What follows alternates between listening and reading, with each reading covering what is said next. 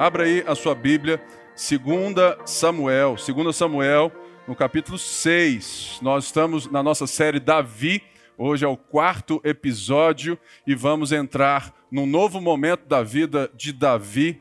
E eu sei que tem sido muito bom para nós entender não apenas sobre Davi, mas a respeito do Deus de Davi, que é o nosso Deus e que Davi também né, aponta ao nosso Senhor e Salvador Jesus Cristo, o filho de Davi. Segunda Samuel 6. Esses dois livros, a primeira de Samuel e a segunda, eles têm uma tônica que é justamente os contrastes que vão por todas as histórias aparecendo e que fazem parte de todos os contrastes presentes na minha e na sua vida. Quem aqui não faz contrastes entre aparência e presença? Se você pega hoje, né, o nosso Instagram, nós temos amigos de aparência, não é verdade? Aqueles que nós seguimos de fora, que a gente curte as fotos, e só tem foto bonita, só tem vídeo top, não tem problema. Parece que Jesus voltou, né? Certas vezes, falou assim: uai, gente, a vida desse povo está muito certinha, não é verdade? São as aparências. E nós somos tentados toda a vida a construirmos uma vida de aparências. E nós vemos na primeira né, ali aonde Saul é ungido rei, aonde Samuel, o profeta, último juiz, ele recebe de Israel o pedido: nós queremos uma nação, nós queremos ser uma nação que tenha um rei segundo os nossos vizinhos, nós queremos as aparências dos nossos vizinhos, nós queremos um rei bonito, alto, nós queremos um guerreiro como os guerreiros das outras nações, ou seja, nós não estamos satisfeitos em ser o povo do Deus de Israel, nós queremos viver alguma coisa a mais. E Deus concede a Israel esse rei bonitão.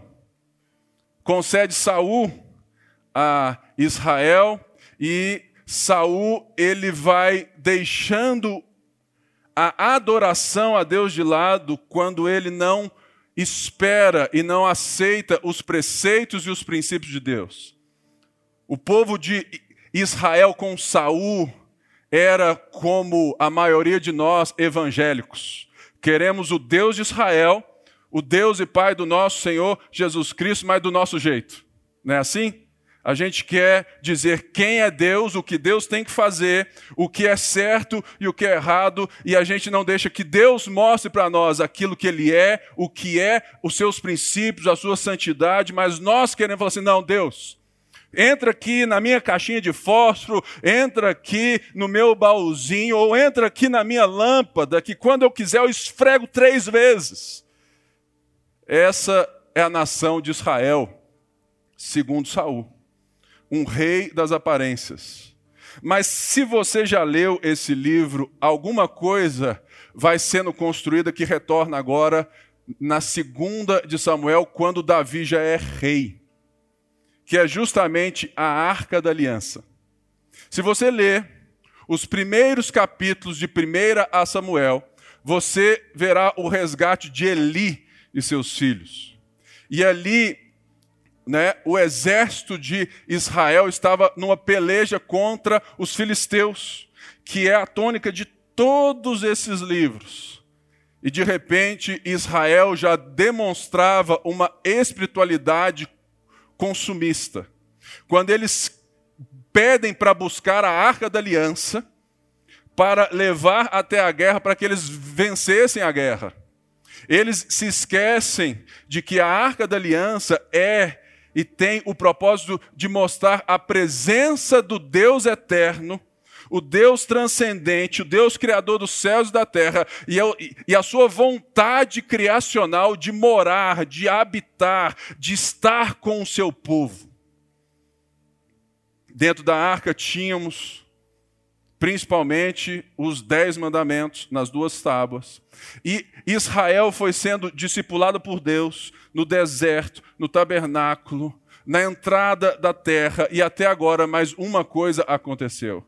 Aquela arca deixou de significar presença e passou a significar aparência diante das guerras.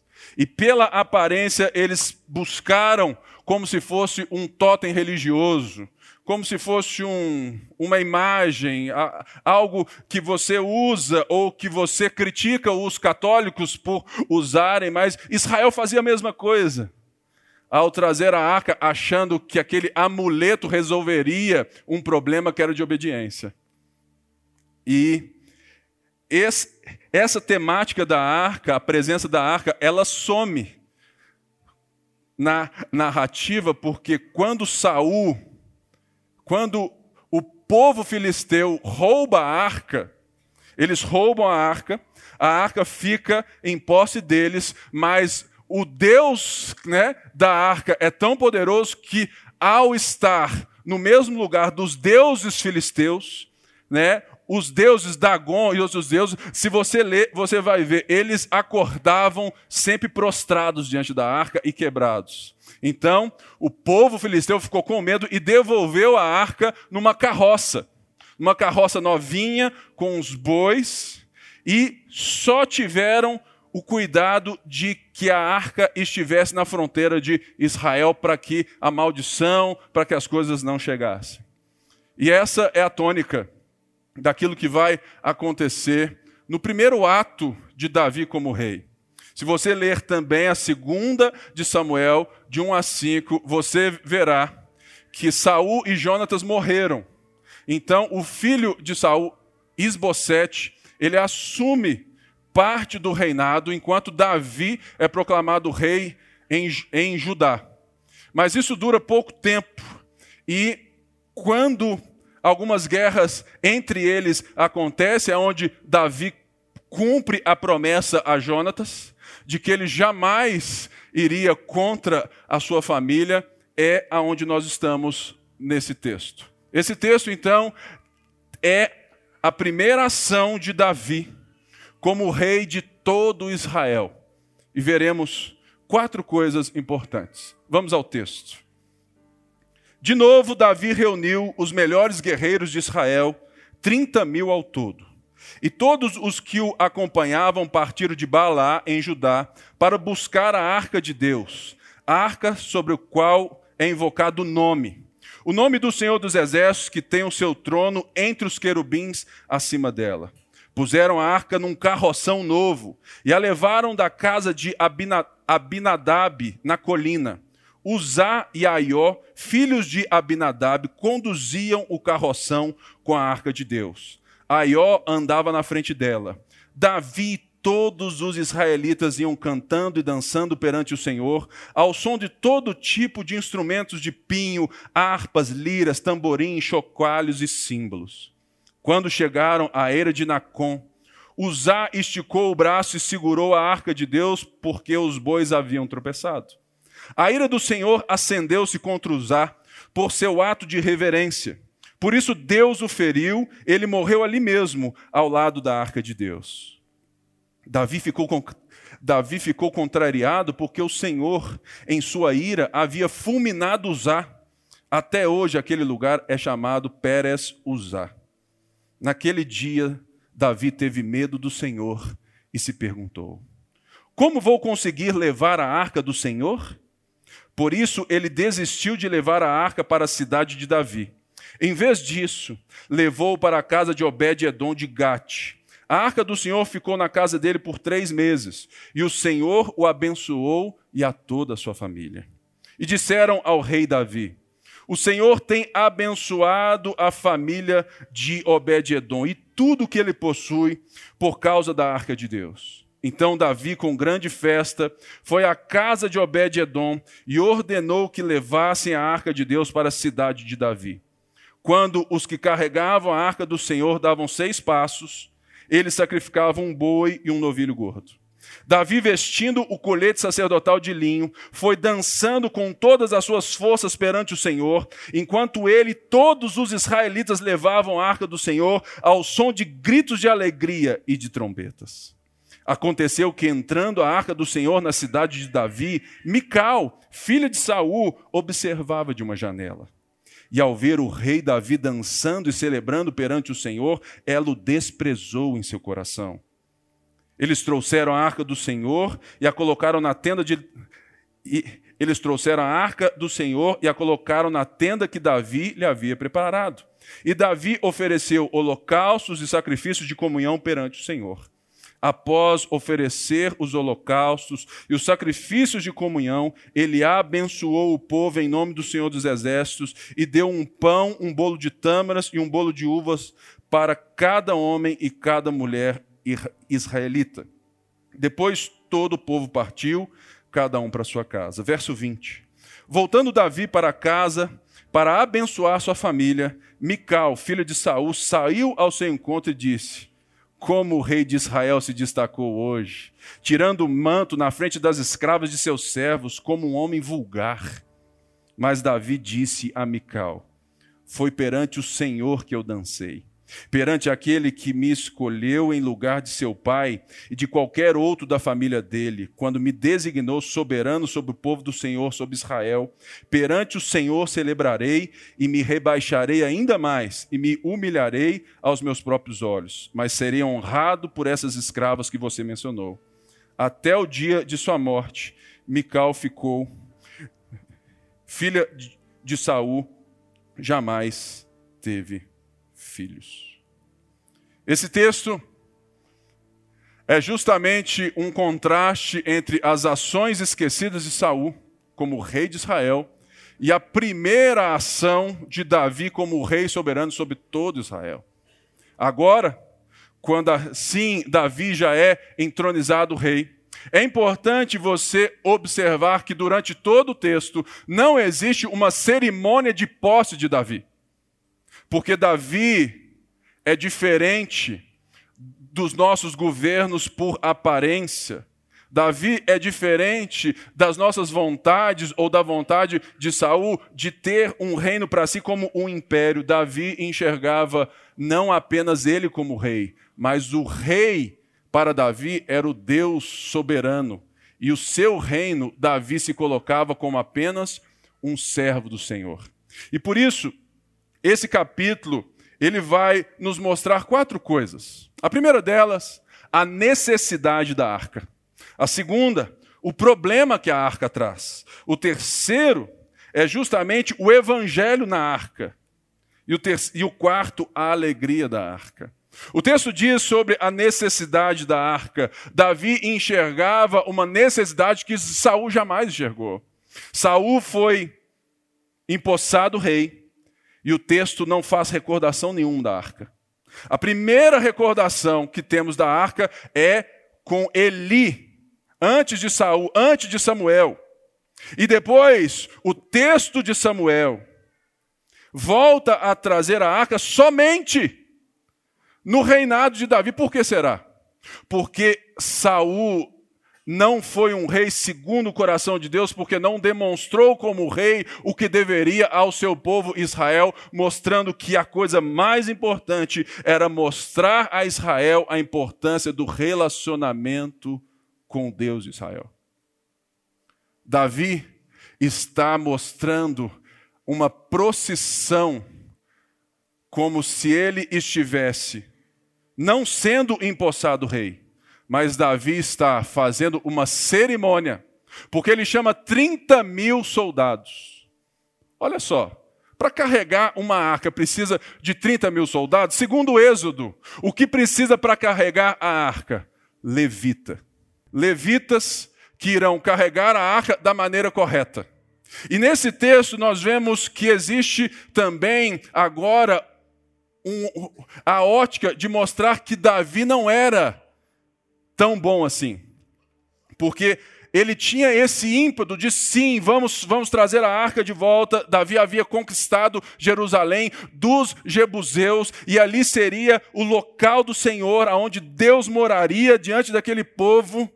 Mas a necessidade da arca não está apenas na vontade de Davi, e ele faz algo que deve ser maravilhoso para mim e para você. Se Davi fosse como Saul, e talvez como um de nós muitas vezes, que queremos demonstrar aparência, poder, né, status, e nos esquecemos de mostrar quem nos levou até onde nós estamos, se isso é importante ou não. Davi faz questão de demonstrar com 30 mil homens que Deus venceu a guerra e Deus venceu os filisteus, porque se você for ler o texto, Israel perdeu a arca com 30 mil homens. E agora, Davi está dizendo ao povo de Israel: vamos celebrar ao verdadeiro rei. A presença de Deus está de volta. Deus é o centro da nossa história. Deus é o centro da nossa vida. A nossa vida tem que partir de Deus e da Sua presença. Uma das coisas que nós devemos o tempo todo nos questionar é se o nosso coração sente essa necessidade. Porque muitas vezes nós temos mais necessidade de termos as aparências de Deus um sinalzinho de bênção perante os outros, do que ter o que Davi tinha, fome pela presença de Deus. A necessidade da arca é justamente aquilo que todo líder, que todo pai, que toda mãe, que todo pastor, que todo líder de empresa, que qualquer pessoa, que todo cristão deve fazer no seu movimento diário da vida. Buscar viver e trazer na sua vida, aonde ele estiver, a presença de Deus. Veja só, Davi havia conquistado a guerra. Davi tinha feito o que fez, ele era amado por todo mundo, e Davi não tem o orgulho de se colocar diante do seu próprio povo como um rei soberano, mas ele tem a humildade de, de preparar o povo novamente para Deus. Porque você vê que até aqui existe um contraste muito forte. Por todo o tempo, Israel vivia olhando para os seus líderes como as nações. Israel vivia segundo a cultura deste mundo, segundo é, as nações vizinhas, mas Davi falou assim: olha, como primeiro ato, como primeira instância, a minha primeira ação é restaurar a ordem na nação de Israel. Deus no centro. E havia então essa necessidade da arca justamente para que as pessoas pudessem não enxergar Davi como um ótimo rei, mas enxergar Deus como o único Deus. Mas o texto nos mostra que a coisa não era tão fácil assim. De repente, um carroção, uma carroça nova, é, a arca é colocada numa carroça nova. Se você entendeu bem a minha introdução, quem colocou a arca numa carroça nova? Os filisteus. O que Davi estava fazendo, o que Israel estava fazendo, é justamente por falta de conhecimento. Eles estavam replicando da forma que aqueles que cuidaram da arca até então estavam e viram a arca chegar numa carroça. Demonstra uma falta de conhecimento de Davi da própria lei de Deus. Porque se você voltar em Êxodo, você verá que Deus estipulou que a arca deveria ser carregada pelos levitas separados por ele, e ela tinha, né, as suas varas. E ela tinha duas varas para encaixar nas argolas e deveria ser carregada por seres humanos, por aqueles que são alvo do pacto, aqueles que são alvo do amor de Deus, aqueles que são alvo para carregar a presença de Deus de fato. Mas não foi isso que aconteceu. A carroça estava indo e de repente os bois tropeçaram e Uzá, com muita boa vontade, colocou a mão na arca. E é nessa hora que a sua espiritualidade, que a sua fé, é nessa hora que a minha visão sobre Deus entra em colapso. Porque é nessa hora que a gente se pergunta, cara, como assim? O cara foi com as melhores das intenções, como assim? É nessa hora que o Deus de amor do mundo pós-moderno entra em colapso e que você verá que não, Deus não é o Deus segundo as nossas perspectivas. Deus está demonstrando um problema. Um problema que nós, como Israel, insistimos não enxergar e usar nas melhores das boas vontades, ele não enxergava esse problema. Ele achou que o problema era deixar a arca se encher de poeira, quando o problema era justamente o pecado do ser humano. O problema não estava em honrar a Deus carregando a arca sem deixar ela cair. O problema de usar é que ele não se enxergava como ele deveria. E nem Davi. Eles não enxergavam o maior problema, que era o porquê a arca estava ali. Nessa semana, dei início ao GR de mentoria de casais na minha casa. Foi maravilhoso. Hoje, eu sei que outros agora irão entrar em cena nessa semana, mais de 50 casais investindo no seu casamento. E uma das coisas que eu disse para os meus irmãos e irmãs tem tudo a ver com aquilo que precisa ser compreendido em todo esse movimento da lei de Deus e da arca, e até Jesus e o final da história. Por que, que existe a arca? Por que, que existe a lei mosaica? Por que, que existe tudo isso?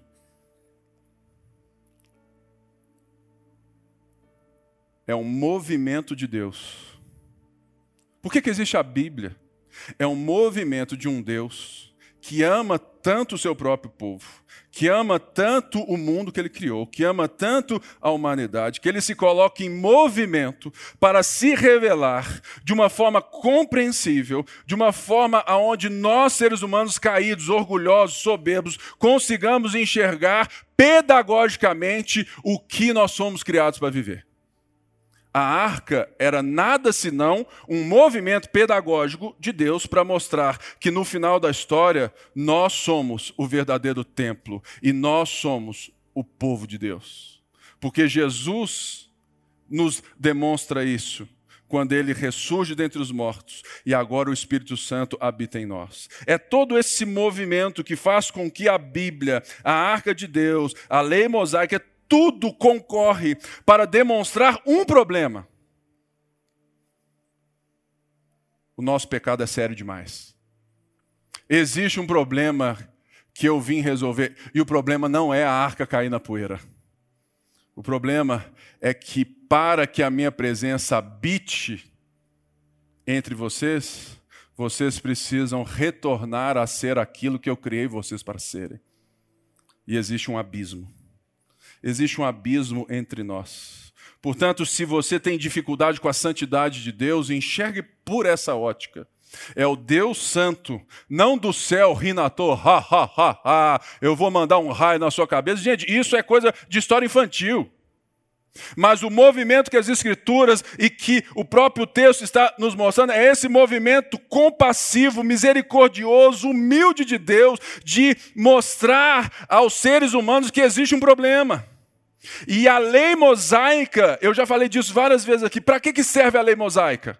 Para mostrar quem Deus é, a sua santidade, e para mostrar, no final das contas, que nós precisamos de um Salvador para encerrar toda a humanidade no pecado, para dizer: sim, sim, Chapolin estava certo, Chaves estava certo, e agora quem poderá me defender? Porque não existe, Deus aparece, Deus vem, falou assim: olha, vocês todos estão perdidos, existe um problema. Mas, todo aquele que não se enxerga pecador, não se enxerga orgulhoso, soberbo, querendo viver a vida, querendo que a arca esteja no lugar que ele acha correto, querendo que os nossos reis sejam parecidos como as nações, querendo né, ir para a direita ou para a esquerda, esquecem que Jesus é um novo e vivo caminho. Mas que nós não podemos constituir Jesus segundo as nossas preferências. Porque o movimento de Deus é justamente nos resgatar do problema. E o problema não está em Deus, na sua santidade, no seu juízo. O problema está em cada coração dos seres humanos. Usar era como nós. Ele achava que estava tudo certo. Ele achava que ele estava fazendo um favorzinho para Deus. Ele achava que ele estava, sabe assim, a festa, estava tudo bom demais. Mas Davi esqueceu de uma coisa que ele não sabia: que a arca não pode ser carregada de qualquer jeito. Que a presença de Deus não é de qualquer jeito. E que o povo de Deus não pode viver de qualquer jeito diante do seu Deus. E por isso, nós vemos um movimento interessante de Davi, que é justamente a boa nova da arca. E isso me deixa emocionado. Quando nós vemos ao texto que ele vai mostrar que Davi ficou irado. Davi ficou bravo, falou assim: puxa vida, Deus, estou fazendo tudo, estou te trazendo de volta, estou fazendo a festa, estou te empossando rei. Davi poderia ter falado assim: não, agora, né? Deixa para lá então. Deixa essa arca aí. Mas duas coisas demonstram a atitude de um rei segundo o coração de Deus. A primeira é a óbvia, de que a arca estava gerando bênçãos aonde ela ficou. Ela estava gerando transformação, ela estava gerando frutos, e aquilo era perceptível. Mas a principal, no qual o verso 9 e 10 irão mostrar. Naquele dia, Davi teve medo do Senhor e perguntou: Como vou conseguir levar a arca do Senhor? Davi, ele perguntou. Havia uma postura que era real entre aquele que ele estava dizendo que era o verdadeiro rei e o seu servo. Davi não estava empossando o rei para se tornar mais forte com Israel. Davi estava fazendo aquilo porque de fato ele cria que a vida girava em torno da presença de Deus. E ao perguntar, Davi tem essa postura de aprendiz. Espera aí, se, se Deus fulminou usar, a culpa é minha. O rei sou eu. Alguma coisa está errada, eu fiz alguma coisa errada, como que eu posso fazer? E durante esses três meses que a arca ficou na casa de outros, o texto deixa claramente que Davi, e se você for ler o mesmo texto em, em Crônicas, vai deixar muito claro isso, que Davi foi aprender como que Deus deveria e gostaria de ser carregado. E ele então viu que a lei mosaica estipulava os levitas, as varas e o sacrifício. E é justamente aquilo que Davi faz quando ele, no verso 2, diz: Então Davi, com grande festa, foi à casa de Obed-Edom e ordenou que levassem a arca de Deus para a cidade de Davi. Quando os que carregavam a arca do Senhor davam seis passos, por que seis? Porque, obviamente, na cultura hebraica da época, que provavelmente, segundo a minha compreensão, esse texto ele é escrito para o povo na Babilônia já. Para justamente trazer o povo à consciência né, da sua história para que eles agora, num segundo exílio, pudessem enxergar e não errar como esses que já estavam na terra erraram de novo. E a gente viu que eles erraram tudo de novo. Olha só. O número 7 tem essa ideia de completude. Então, a cada seis passos, havia uma oferta de um boi e um novilho gordo. Essa oferta, se você for ver na lei mosaica, como que ela era feita? Os sacerdotes colocavam as suas mãos sobre os animais para dizer pedagogicamente: a nossa culpa, o nosso pecado, a nossa insuficiência está sendo colocado sobre eles. O que que Davi aprendeu e trouxe para todo Israel? Não apenas um Deus justo, mas um Deus redentor. Que Deus estava chamando o povo para si novamente, mas ele sabia que aquele povo não tinha qualquer condição de se voltar a Deus e cumprir os requisitos da lei. É por isso, querido, que você que já está na frente da história, que já recebeu Jesus, você vai poder voltar na carta de Paulo aos Gálatas e ver que Paulo fala que Jesus é um aio para Cristo, Jesus é uma ponte para Cristo, Jesus é esse redentor, porque nós não precisamos colocar as nossas mãos sobre bois e novilhos, porque Jesus levou o nosso pecado sobre si de uma vez por todas o Evangelho, a boa notícia, estava sim chegando a Davi e Davi entendeu que ele não conseguiria e que Israel não conseguiria viver na presença de Deus sem a redenção de Deus, sem o perdão de Deus, sem a gratidão de Deus. E Deus providenciou tudo isso. E Davi, então, começa esse movimento, começa essa procissão, começa essa festa da maneira correta. Já não tinha carroção igual ao dos filisteus, já não tinha a turma que cuidou da arca, que provavelmente não eram levitas, agora tinha quem deveria estar, do jeito de Deus, adorando a Deus como Ele é. E aprendendo de Deus quem Ele é. E aqui eu queria te perguntar: será que nós temos a possibilidade hoje de recordar no nosso coração essa pergunta? Será que nós podemos parar e pensar e pedir ao, ao, ao, Espírito Santo de Deus para nos lembrar dessa boa nova que está por toda a Escritura?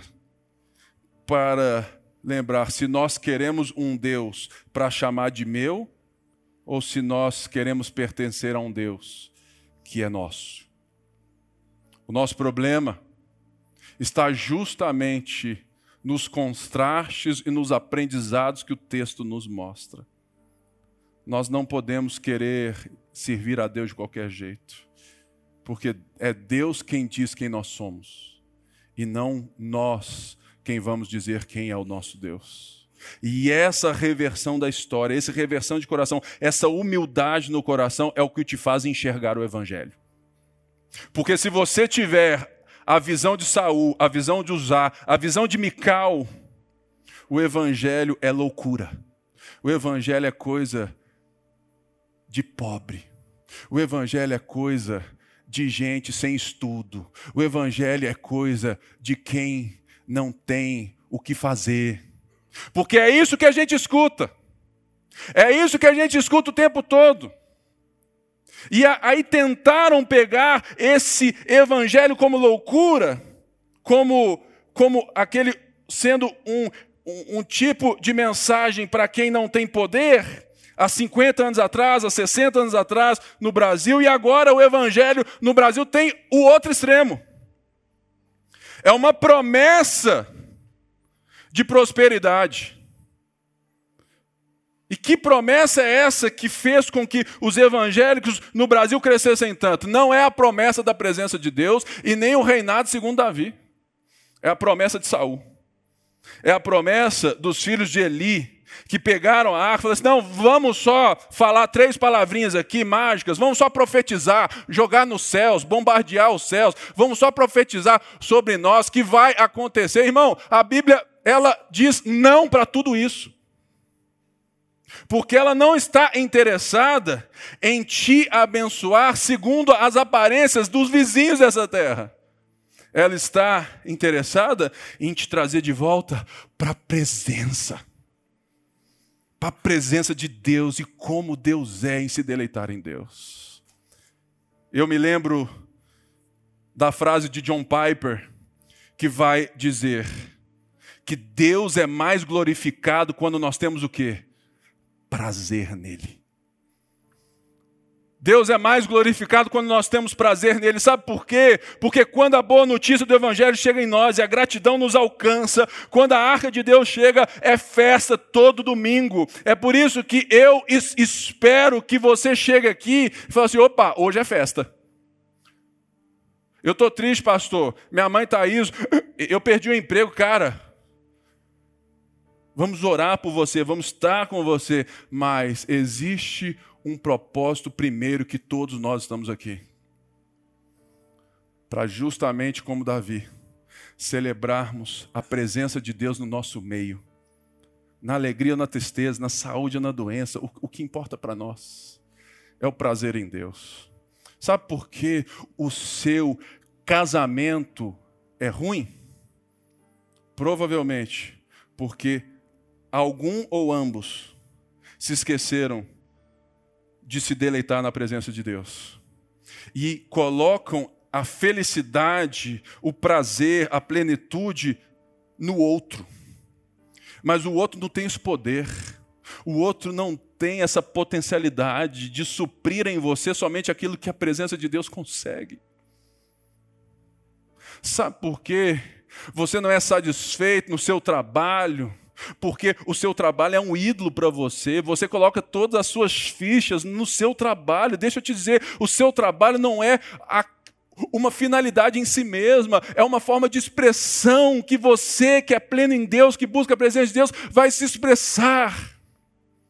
O seu trabalho, parafraseando o texto, o nosso trabalho, a nossa presença na sociedade, a nossa presença em Belo Horizonte, no Castelo, na Pampulha, é como se todos nós fôssemos carregando a arca, porque todos aqui são agora filhos de Deus, herdeiros de Deus, cordeiros com Cristo. Todos nós somos santos segundo aos, aos olhos do próprio Deus. Nós podemos, e não só podemos, nós carregamos a presença de Deus. Mas o problema é que, é que nós queremos deixar a boa notícia do Evangelho dentro desse prédio, ou dentro do seu quarto de oração. Muito bem, tenha o seu quarto de oração, tenha a igreja local, mas lembre-se que não existe mais a arca para carregar, porque Jesus nos fez o templo, a habitação celestial de Deus. Portanto, no seu trabalho, seu casamento, nas suas relações, na sua igreja, tudo que você fizer, você faz na presença. Você já ouviu gente que ora assim, Senhor, agora entrando na sua presença? É, é, ok, gente, não tem nada errado, né? Em partes, mas é, mas demonstra um certo equívoco de consciência. Portanto, Davi estava mostrando a necessidade da arca. Ele enxerga que tinha um problema e ele humildemente aprende, aceita e recebe a boa notícia da arca. E por fim, o que, que ele faz? E o texto termina num contraste. Num contraste carregado por todo o texto. Gente, quando você for ler a Bíblia, por favor, não leia. Não, não fala assim, ó, Deus, fala comigo. Não faz isso não, por favor. Eu não te ensinei assim, você sabe disso. Eu vou ler 1 Samuel. 1 Samuel 1, versículo 1. Ah, Pipe, eu só consigo ler um capítulo. Beleza, leu um. Amanhã, qual capítulo que é? O 2. E depois de amanhã? O 3. Para você entender, falou assim, como que o Pipe tira tudo isso do texto? É simples. Eu li esse texto zilhões de vezes. E eu li sobre o texto, ouvi muita pregação, li muito livro, óbvio.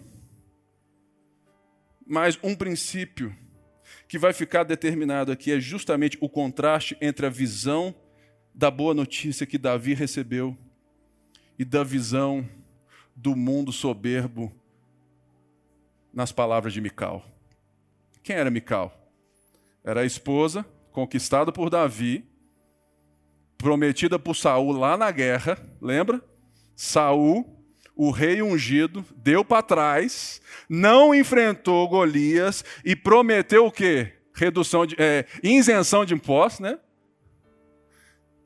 Para a gente hoje assim, é uma beleza, isenção de impostos, né? Só para quem é CLT, né? Dependendo aí de quanto você ganha, é 27,5 na lascada, né? Ou seja, é muito dinheiro. Imagina, isenção de imposto, estar na presença do rei, além de isenção de imposto, não pagava nem uma saidinha. Por quê? Na mesa do rei ó, era só filé mignon, amigo. Escargot, champanhe, só coisa boa, de graça, 0,800. Era só ganhar, só derrotar Golias. E ele ainda falou assim: Eu vou dar minha filha. Se você ler o texto, ele não deu nada. Ele não deu. Ele foi. Ele, ele, ele falou assim: ó, Se você quiser a minha filha, você tem que pegar 100 prepúcios. Se você não sabe o que é um prepúcio, fica sem saber, está tudo certo. É. Já são 11h38, nós não estamos num horário para essas coisas. Mas ele busca 100 prepúcios, ele busca 200, falou aqui, ó, está aqui.